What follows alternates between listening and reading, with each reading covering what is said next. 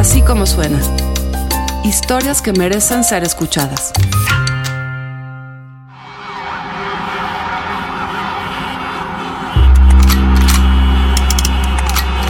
La inseguridad en la Ciudad de México es un tema recurrente. Entre los ciudadanos, en los medios de comunicación, dentro de instituciones gubernamentales, empresas o centros educativos. ¿Es solo una percepción? ¿O la seguridad en la capital es hoy más vulnerable? El periodista Esteban Illades buscó algunas respuestas.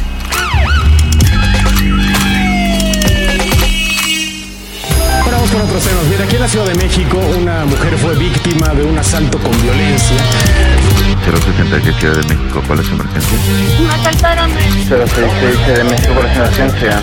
Una persona del sexo femenino solicita el apoyo. Trae, trae gorra y sudadera y pantalón de mezclilla. Necesito una patrulla, por favor. Buenas tardes, ¿de qué delegación? Despachadores del Centro de Comando y Control C2 Poniente realizaron el video replay de la cámara y observaron el momento en que los presuntos asaltantes se El jueves pasado me asaltaron en la Roma.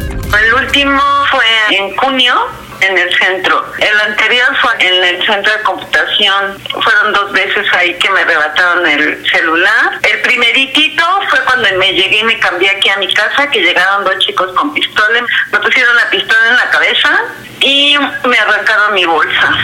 Los despachadores de las cámaras de videovigilancia C2 Centro reciben un llamado de emergencia mediante bono de auxilio en el cual una persona del Aquí en México se captó asalto a un automovilista. Nos asaltaron y dispararon.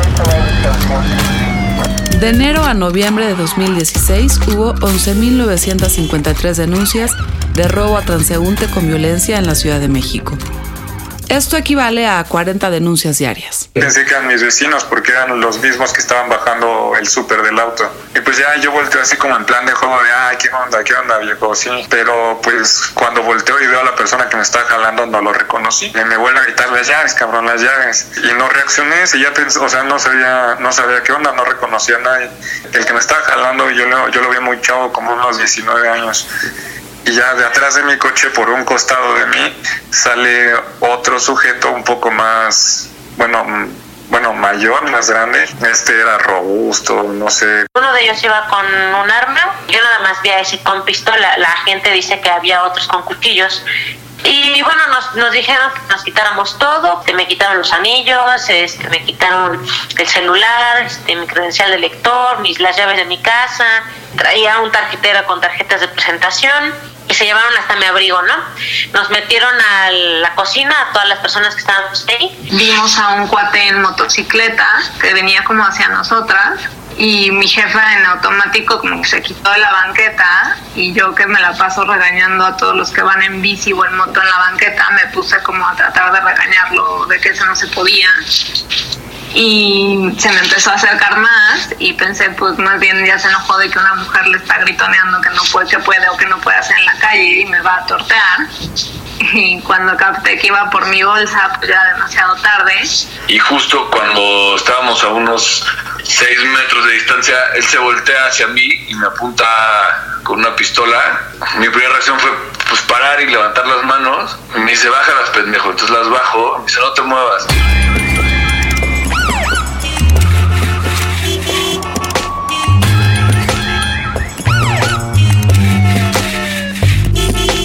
En el 2016 también hubo 1.888 denuncias de robo a comercio sin violencia. Esto equivale a casi 40 denuncias por día.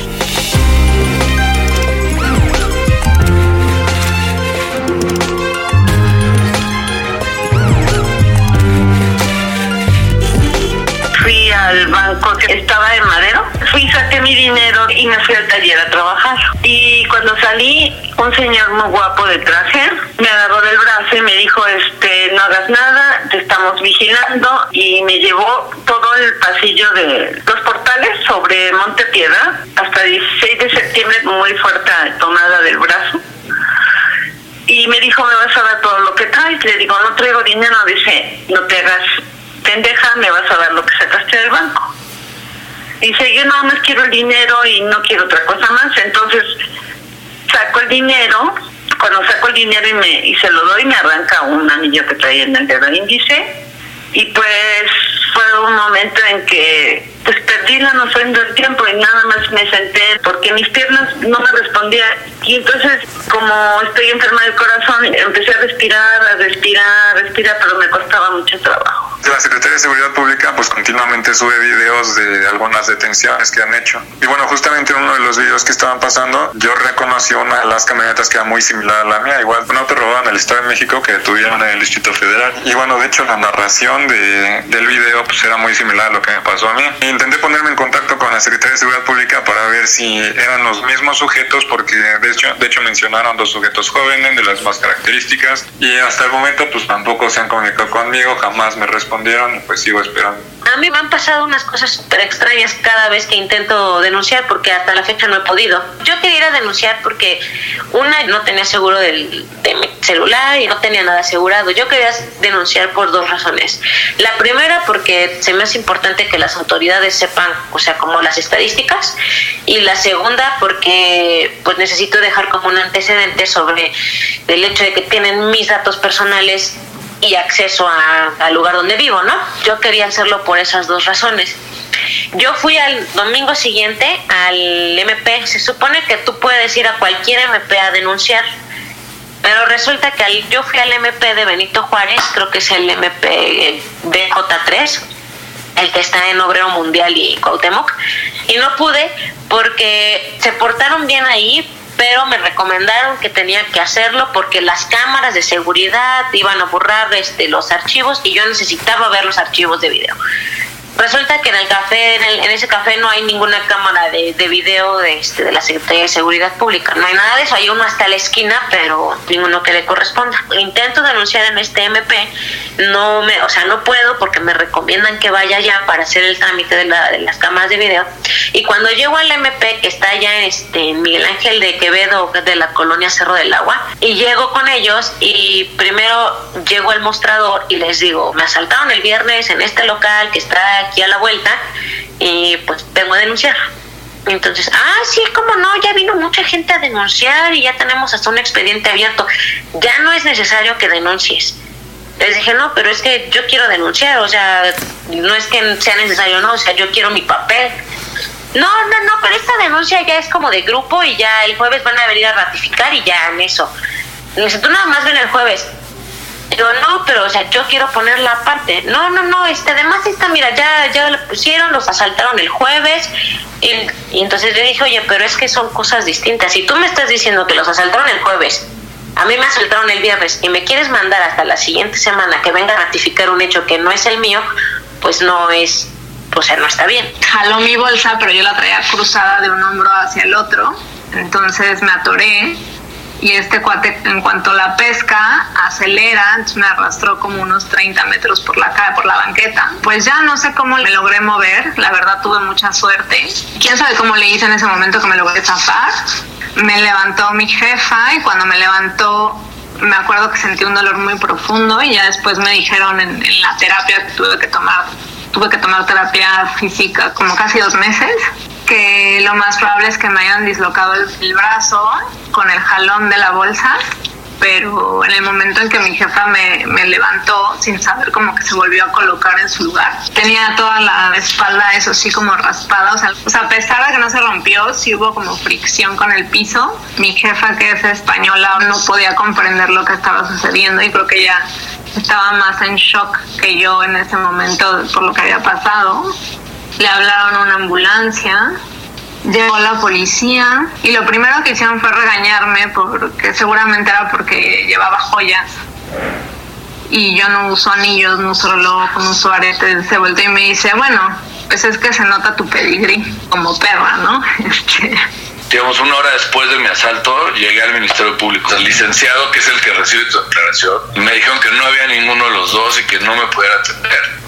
y pues que me fuera y, que había habido unos homicidios antes de que yo llegara y que por eso no había nadie. Pero pues los ministerios públicos son 375 días del año, 24 horas, o sea, tiene que haber a fuerza, o sea, es como parte de tus derechos es que te reciban a cualquier hora, ¿no? Y pues no quisieron y justo cuando salimos de la agencia, mi amigo y yo que me acompañó, pues cerraron la puerta para que no siguiéramos insistiendo. 066 de México por emergencia. Oye, mira, este, estoy hablando de este de Pilas acá para reportar este, no sé, hay un suceso ahí en que está.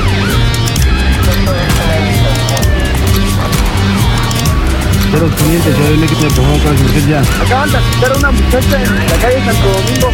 Los presos del cártel van hacia San Mateo. ¿Se a bordo de algún vehículo? No, van corriendo. Son dos ellos bajó y me amenazó con una pistola, seguramente. La encuesta nacional de victimización y percepción sobre seguridad pública, en VIPE, el 93.7 de los delitos a nivel nacional no son denunciados o no son investigados. Entonces, pues ya lo que empecé a respirar, a respirar y que mis piernas no me respondían. Tomé un taxi y me vine aquí a la casa. Me acuerdo que le hablé a mis hermanos y les dije que me habían asaltado y ya lo subí al Face y subí cómo había sido todo. Sí, estuve muy enojada, muy con mucho miedo de, de irme al centro otra vez, pero entre, entre miedo y coraje porque me puse a buscar al Señor. Yo llegaba más temprano y me puse a buscar a los alrededores. No fui a levantar la denuncia porque yo ya no creo en las instituciones. Sí, ahorita pues lo que estamos haciendo es ya buscar otra casa que sí nos ofrezca pues, seguridad, que sea cerrada, que los policías sepan qué hacer, que sea una seguridad de verdad. Cuando vamos a llegar a la casa pues nos marcamos para que este alguien esté en la puerta de nuestra casa ya con las puertas abiertas para que nosotros pues, entremos rápido, así que entremos en chinga a la casa. Y cualquier coche que va entrando atrás de nosotros, por más que lo identifiquemos, pues o lo dejamos pasar o preguntamos a los guardias de vigilancia, oye, este, ¿ese coche vive aquí? Ok, sí vive aquí, perfecto. Fíjate que psicológicamente me quedó como un trauma porque estoy en lugares y a cada rato violando a la puerta y estoy con la expectativa de que vaya a entrar gente armada a asaltarnos. Siempre soy como súper cuidadosa en la calle porque ya alguna vez me pasó tomar tomé un taxi de la calle y me secuestraron express. Me he dado cuenta en estos días en los que he estado en lugares cerrados, en locales, comiendo, en los que sí estoy como de repente con un terror adentro de en cualquier momento va a llegar o sea, un grupo de chicos armados a asaltarnos. En ese momento pues estaba viviendo en Roma Sur y bajé a la estación de Chilpancingo. Como que me acuerdo que tomé precaución extra en cómo me iba vistiendo para no llamar la atención. Como mucha ansiedad por si se te quedan viendo. O sea, como que es algo que además como mujeres aprendes a, vivir con, con las miradas, que por lo general son lascivas, pero esta vez además ibas como, bueno, yo iba más bien como con esta ansiedad de, de si me estaban viendo ya no como presa sexual, sino como presa de me quieren robar la bolsa otra vez. Y lo que todavía a la fecha me destantea, la verdad, es cuando me pasa una moto muy cerquita. El lugar está excelente para asaltar a alguien porque regresé al siguiente día por el número del edificio para, para tener una referencia en Tepié, una referencia de la cuadra, ¿no? Y justo ahí lo estaba viendo y dices, pues de un lado es dos postes de un transformador, hay un arbolito, hay un coche y del otro lado es cemento, no hay un foco porque pues no, no, es una barda, ¿no? No tiene alumbrado. Eh, y él sabía perfecto que ahí no lo tomaba la cámara. Entonces, este, a menos de que alguien en la el operador le haya dicho, pues no, no sé cómo le pudo haber hecho. Sí tienen bien organizado el asalto, tienen armas pues, buenas, este, el, el, güey nunca estuvo como grosero, gritando, nervioso, se fue caminando.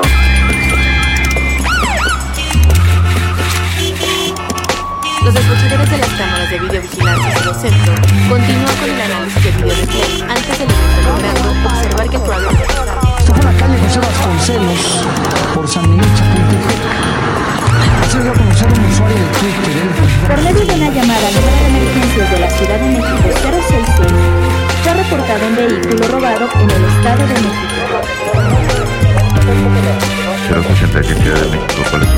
Te comento que ya generé el, el reporte para iniciar la radiación en la ciudad. Al tercer día me entró mucho coraje y dije voy a buscar a este viejo hijo y me le voy a acercar y voy a hacer un escándalo de que me tocó y porque pues tú crees que me iba a traer dinero, pues no, ¿no? Ahorita le voy a hacer un pancho, pero pues no lo encontré, me fui, a, me fui todo el centro.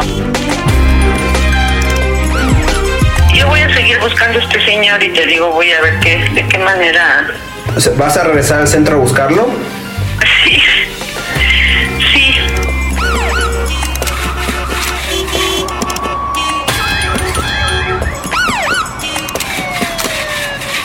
Así como suena, es una producción de puro contenido Sociedad Anónima.